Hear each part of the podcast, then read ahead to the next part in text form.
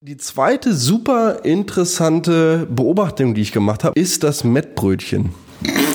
No shit. Normalerweise habe ich dann nach der Mittagspause so gegen 12.30 Uhr, ne, gerade schön die Nudeln oder ein Reis oder so vernichtet. Immer dann geht so um Viertel nach eins oder so, oh, ne, wird's echt schwierig. Das Mettbrötchen mit so einer frischen Zwiebel drauf ohne Scheiß. Es ist total faszinierend. Ich gähne ab 15 Uhr nicht mehr. Crystal Matt, wie Markus Söder zu sagen pflegt. Ich glaube, wir sind schon wieder einer ganz großen Geschichte auf der Spur. Ich habe dummerweise noch Mozzarella-Brötchen besorgt. Scheiße.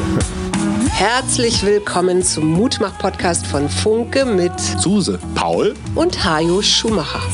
Heute ist Mutmach-Freitag und da kümmern wir uns um ein Thema, das uns gerade beschäftigt. Euch hoffentlich auch. Der Mutmach-Podcast auf iTunes, Spotify und überall, wo es Podcasts gibt. Abonniert uns gerne. Das ist für euch kostenlos, aber für uns ein Kompliment, das Mut macht. Und jetzt geht's los.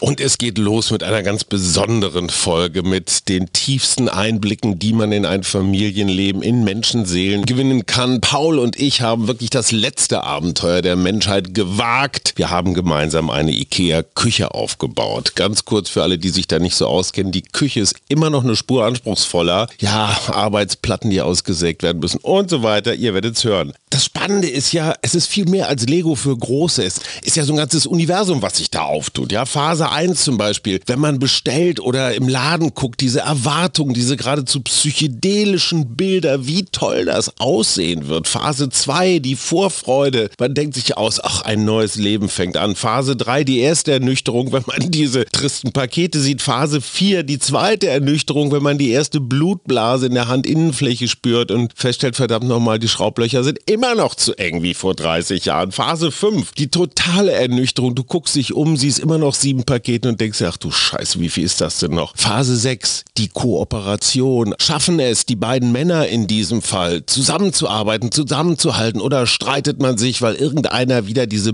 dämlichen Holzzapfen in die falschen Löcher gesteckt hat? Phase 7, der erste Stolz, wenn nur so eine Kiste steht oder noch viel größerer Stolz, wenn eine Schublade funktioniert. Phase 8, das Vertagen, weil man natürlich bei weitem nicht alles geschafft hat, was man wollte. Und dann Phase 9, wenige Jahre später, den ganzen Kram dann wieder ab zum Recyclinghof. Bevor wir loslegen, wir hatten neulich ein Lyrik-Special. Paul und Suse haben das gemacht und haben euch aufgerufen, eigene oder fremde oder Lieblingsgedichte einzusprechen und zu schicken. Und unser Hörer der ersten Stunde, Werner Bartholmé, wunderbarer Mann, abonniert alle seine Herbstgedanken. Werner hat wirklich ganz viel Lust an Sprache, an Lyrik und dichtet auch selber. Herbstzeiten, Herbstseiten ist eines seiner Werke. Das hören wir jetzt von ihm und gleich danach geht's los mit Ikea zeigst dich von sinnentrunkener Seite, indem du Lebensfarben in das Vergehen mischst.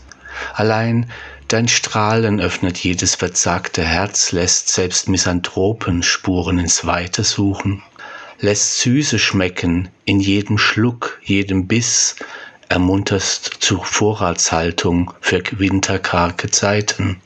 Doch du kannst auch anders, noch übertünchst du deine harte Seite, wo Absterben, Fäulnis, Kälte die Freundlichkeit vertreiben muss, damit sich dreht das Lebensrad, damit alles kreist und nichts von Dauer uns vorgaukelt den Himmel auf Erden. Wer bin ich zu bitten und bitte dennoch, versprich wiederzukommen, damit Abschiede leichter fallen. Tja, und heute mit einer Sonderfolge aus dem Auge des Irrsinns. Paul, wo hast du mich hingelockt? Wir stehen in der Wohnung meiner Partnerin und sind umgeben von hellbrauner Pappkartonage, in welcher sich weiß lackierte Pressspanmöbel befinden. Mit einer erratischen Anordnung von Löchern. Ja. Dazu ein großer Sack Schrauben. Alle, die schon mal in einem schwedischen Möbelhaus eingekauft haben, wissen, was wir uns an diesem Samstag aufgebürdet haben. Warum tust du das? Oh, Liebe.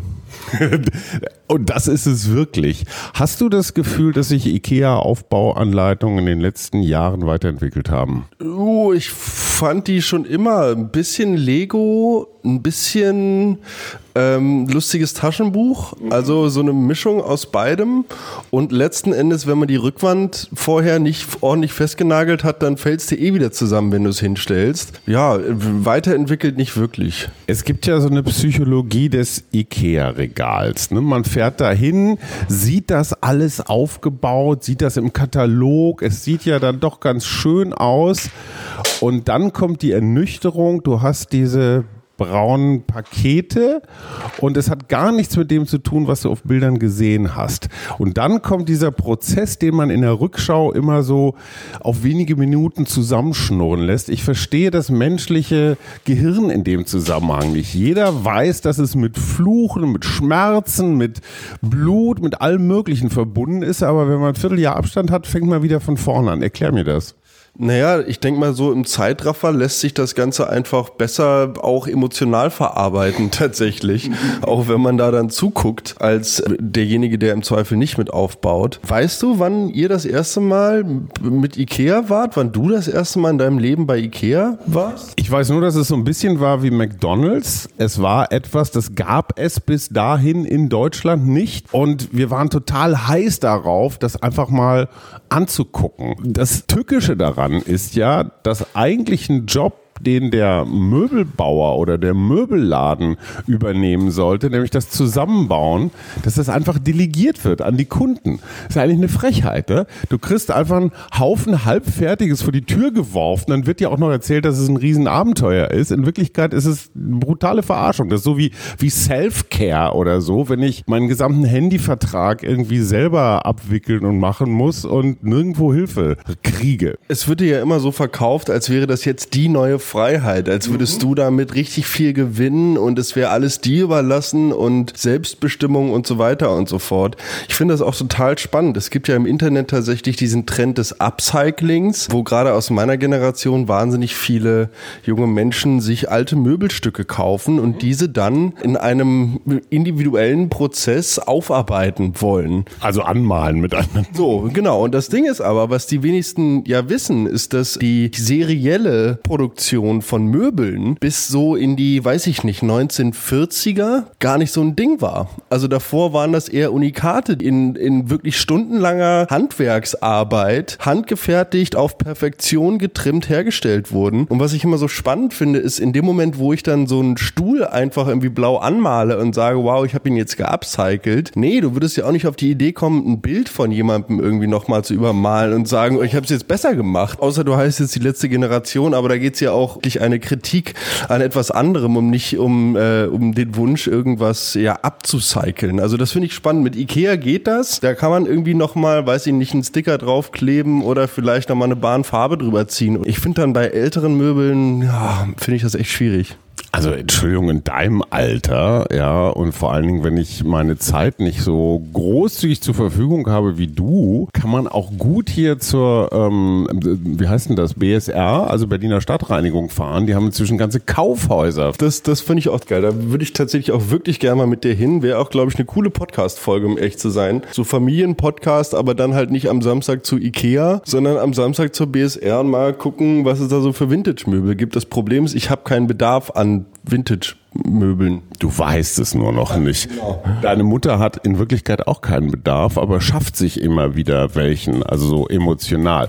Letzte Frage in der ersten Runde Abenteuer. Wir basteln eine Küchenzeile. Hast du das Gefühl, dadurch, dass du die Sachen selber aufbaust, dass sie dir irgendwie näher sind, dass du dazu eine intimere Beziehung hast? Ein Stück weit mag ich diese Theorie sehr gerne, da von der beseelten Umwelt aus auszugehen, einfach weil sie einem dann auch ja auf so einer emotionalen Ebene dann Zugang zu dem eigentlichen Schaffen oder zu dem eigenen Schaffen irgendwie bietet. Das finde ich ganz schön. Letzten Endes kann ich jetzt, wo ich hier gerade so eine weiße Lackplatte halte, sagen, sie spricht jetzt nicht so wirklich zu mir. Ich hoffe einfach, dass es am Ende hält und dass man dann so draufklopfen kann, so oder so draufhauen kann mit der flachen Hand oben und sagen kann, so. Und dass es dann nicht direkt auseinanderfällt, sondern erst, wenn man die Tür wieder zugemacht hat und die Freundin, äh, die Wohnung der Freundin abgeschlossen hat. Was an diesem So so unglaublich wichtig ist emotional, das erklärt klären wir euch in der zweiten Runde. Jetzt äh, gucken wir ja erstmal, wer als erster blutet. So, wir sind bei Schritt 19 und 20. Ich sehe nur so Leisten. Ja, das sollten wir uns jetzt auch leisten, die da jetzt anzubringen. Oh, hin, die Biester. Nee, nee, da muss jetzt erstmal dieser Winkel rein, dieses eine Ding da, mit dieser Spitzenschraube. Genau. Und dann dann sehen, werden wir schon sehen. Dann, das wird schon alles, ich vertraue den Schweden da. Aber jetzt mal ehrlich, ne? Es gibt so verschiedene Stufen des Wahnsinns. Also, das hatten wir schon ganz am Anfang, steht die Erwartung, binnen kürzester Zeit was ganz Tolles auf die Beine zu stellen. Wir hatten schon die ersten kleineren Rückschläge, weil wir einfach die Nupsis in die falschen Löcher gesteckt haben oder sehr ähnlich ausschauende Bretter leider fälschlicherweise irgendwo zentral verbaut und dann nochmal alles zurückgebaut haben. Würdest du sagen, du hast schon die Stufe der Frustration erreicht? Oh, das habe ich bei Ikea binnen, binnen Sekunden. Also wirklich, da muss ich nur einmal, wenn, wenn man dann irgendwie mit diesen blöden Holzteilen irgendwas äh, zusammengesteckt hat und da dann die ganze Zeit vorläuft zum Teil. Also das ist äh, natürlich auch nicht wirklich zielführend, da die ganze Zeit vorzulaufen. Aber wenn ich dann merke, wie flimsig und wie, wie pappig das Ganze ist, dann kriege ich immer schon direkt den ersten Hassanfall. Also, wo ich mir so denke, ey, warum habe ich mir jetzt hier so verstärkte Pappe nach Hause ge geholt, die irgendwie beim ersten Mal anniesen schon wieder zusammenfällt? Das glaube ich nicht. Erstens mal ist es folierte Pappe. Ich glaube, das ist was Besseres. Das ist schon eher so der Mercedes unter den Pressspanmöbeln. Was mich immer ärgert, ist, wenn man die Schraube in so ein vorgebohrtes Loch reindreht, mhm. ist es unmöglich zu verhindern, dass was von der weißen Folierung abspringt. Ja, oder dass man so Ecken hat, die sich dann aufrollen oder so, weil man das eine Brett über das andere geschoben hat. Ich würde mal gerne den Jungs zugucken, die diese Schaummöbel aufstellen. Ich glaube, die haben, sind so komplett in Gummi eingepackt und haben eigentlich gar keine richtigen Hände oder so. Also ich weiß nicht, wie die damit umgehen, dass das Zeug dann im Laden, im Ikea Einkaufshaus dann immer so aussieht, als würde es auch tatsächlich schick zu Hause aussehen. Vielleicht sind wir in einer ganz großen Verschwörung auf der Spur und die Sachen, die im Möbelhaus ausgestellt werden, sind gar nicht die, die du dann hinterher im Lager ausgeliefert. Ich habe ja tatsächlich eine Geschichte zu Ikea und zwar die schwedische Blaufichte. Ähm, ist so eine dieser Geschichten. Es gab wohl wohl mal ein Bakterium, war das meiner Meinung nach, was dann beim Industrienadelholz zur Verfärbung geführt hat. Und das war dann natürlich für viele äh, holzabnehmende und holzverarbeitende Betriebe nicht mehr, ja, sagen wir mal, genau, einfach minderwertig, einfach Kackholz. Was hat Ikea gemacht? Die haben das aufgekauft, das als schwedische Blaufichte vermarktet und nochmal 20 Euro extra auf die Möbel draufgetan. Aber ich glaube, da haben die vom Käse gelernt. Irgendwann ist ein Käse auch mal so vergammelt, dass er Blauschimmel entwickelt hat. Alle haben ihn weggeworfen, bis ein schlauer, wahrscheinlich Franzose auf die Idee gekommen ist, das ist eine Spezialität. Gut, dass wir jetzt schon beim Essen sind. Es geht natürlich bei so Baustellen, wie wir sie hier gerade als Heim Heimwerker hier eingerichtet haben, natürlich auch immer viel um Verpflegung. Und ich bin ja, nachdem ich das einige Jahre auch mal ausprobiert habe, wieder zum sehr unregelmäßigen Fleischkonsumenten geworden. Ich muss sagen, ich habe jetzt über die letzten Wochen hinweg, gerade auch so im Sommer, ne, bin ich immer sehr erpicht darauf, nachmittags noch Energie zu haben. Ich finde, nach so einem acht Stunden Arbeitstag, wenn man dann so gegen 17 Uhr nach Hause kommt, ist das manchmal schwierig. Und ich habe festgestellt, dass das auch viel bei mir mit der Ernährung zu tun hat. Eigentlich koche ich mir Sachen häufig vor, nehme dann irgendwie Nudeln oder Reis mit zur Arbeit. Letzte Woche habe ich, äh, also nicht letzte Woche, sondern vor einigen Wochen bereits angefangen mit so einer Art Experimentenreihe. Was esse ich über den Tag und wie fühle ich mich damit mit dem Energiehaushalt? Zwei extrem interessante Beobachtungen habe ich gemacht. Lass mich raten. Bier mittags hilft total. Auf jeden Fall. Nee, nur Zucker super abgefahren, aber du hast quasi eigentlich nur so ein halbes Stunden Zeitfenster, in welchem du zu irgendwas zu gebrauchen bist. Dann musst du eigentlich nachlegen. Das ist also irgendwie wie so Drogen nehmen oder so. Wenn du dann irgendwie so eine Toleranz entwickelst, ist ja eigentlich Drogen. Friedrichshainer Mütter sagen, Zucker ist das neue Heroin. Also glaubt man den Zahnärzten, war es das schon immer. Die zweite super interessante Beobachtung, die ich gemacht habe, also abgesehen davon, dass es auf Zucker sehr gut geht, aber nur halt immer für eine halbe Stunde, maximal eine Stunde, ist das Mettbrötchen. No shit.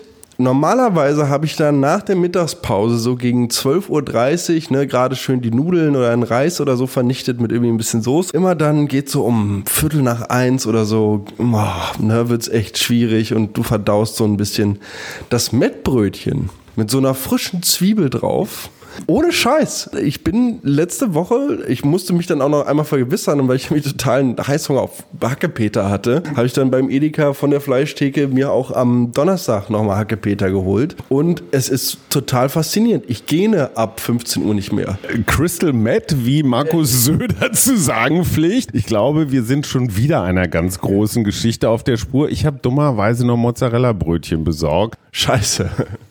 Paul, ich bin stolz auf uns. Es steht der Küchenunterschrank und die Arbeitsplatte liegt drauf. Was fehlt? Äh, in der Wand verschrauben und die Arbeitsplatte fest oben drauf anbringen. Ich denke, das sind genau die Arbeitsschritte, die wir jetzt einfach prokrastinierenderweise den Zukunfts-Ichs von uns anvertrauen. Du hast äh, einen ganz wesentlichen Punkt vergessen.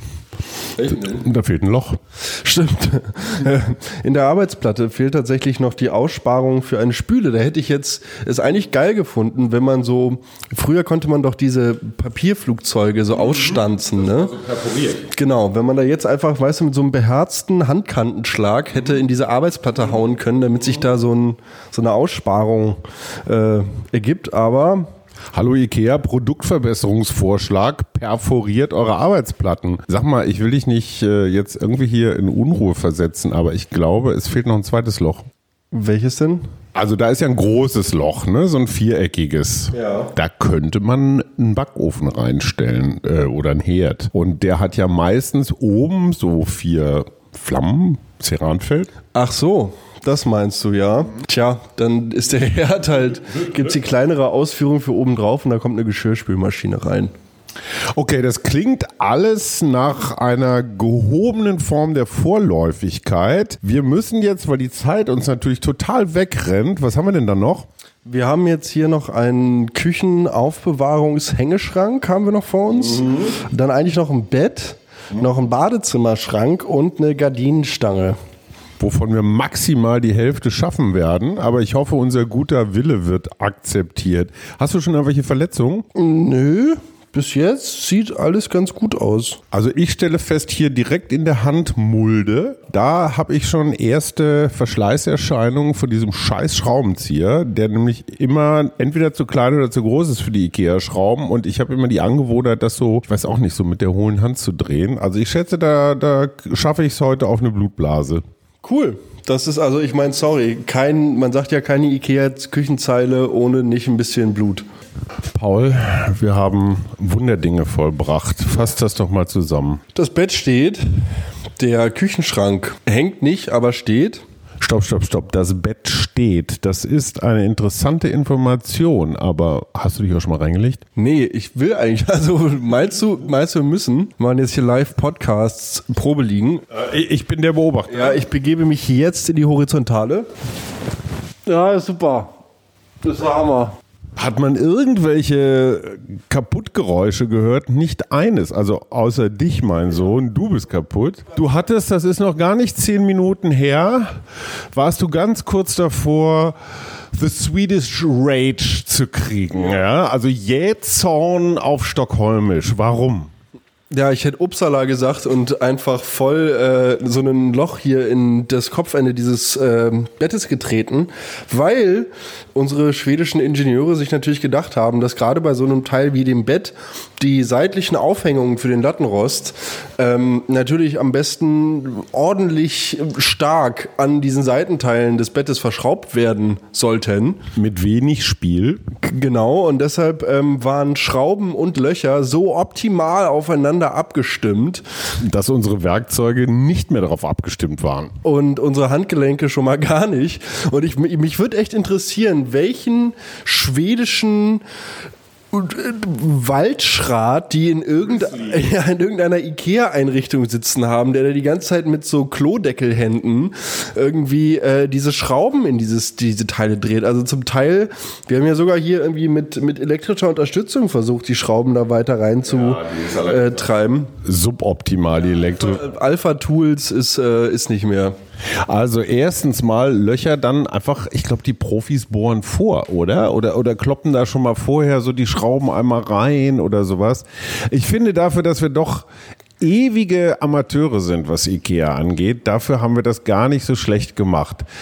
Aber, und das ist, glaube ich, das für dich auch mental herausfordernde, mein Sohn.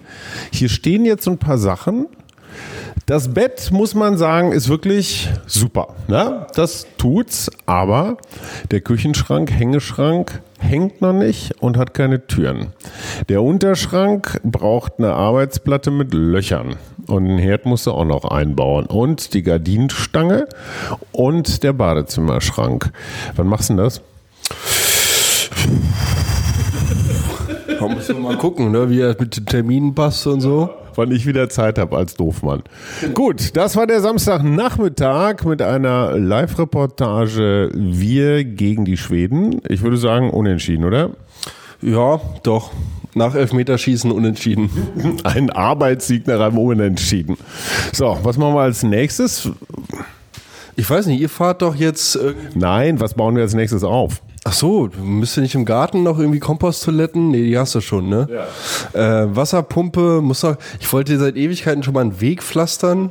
Super, Weg pflastern, das klingt auch nach Schmerzen. Ich habe mir einmal den Zeh angestoßen, der blutet. Ja, du hast, du hast Blut gelassen. Ich, ja, ich habe das getan, was sich gehört bei so einer Veranstaltung. Ich habe geblutet. Und jetzt gehe ich duschen. Tja, ihr Lieben, das war die schonungslose Live-Reportage aus dem Ikea-Irrsinn. Und damit das Ganze das Wochenende auch versöhnlich endet. Hier nochmal Werner Bartholme.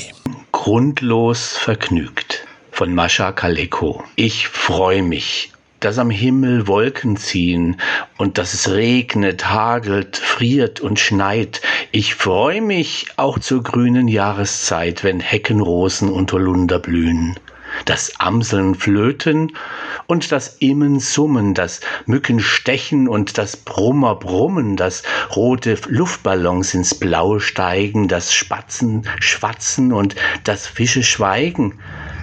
Ich freue mich, dass der Mond am Himmel steht und dass die Sonne täglich neu aufgeht, dass Herbst dem Sommer folgt und Lenz dem Winter gefällt mir wohl, da steckt ein Sinn dahinter, wenn auch die neunmal Klugen ihn nicht sehen. Man kann nicht alles mit dem Kopf verstehen.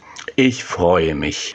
Das ist des Lebens Sinn. Ich freue mich vor allem, dass ich bin. In mir ist alles aufgeräumt und heiter.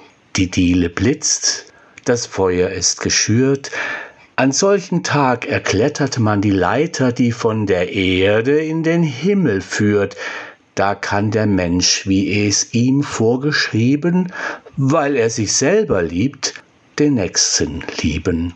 Ich freue mich, dass ich mich an das Schöne und an das Wunder niemals ganz gewöhne, dass alles so erstaunlich bleibt und neu.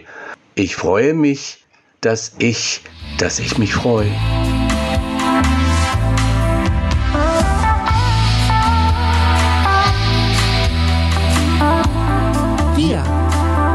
Arbeit, Leben, Liebe.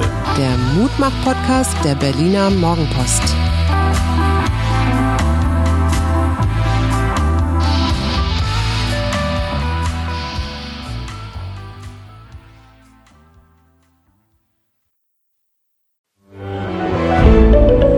Ein Podcast von Funke.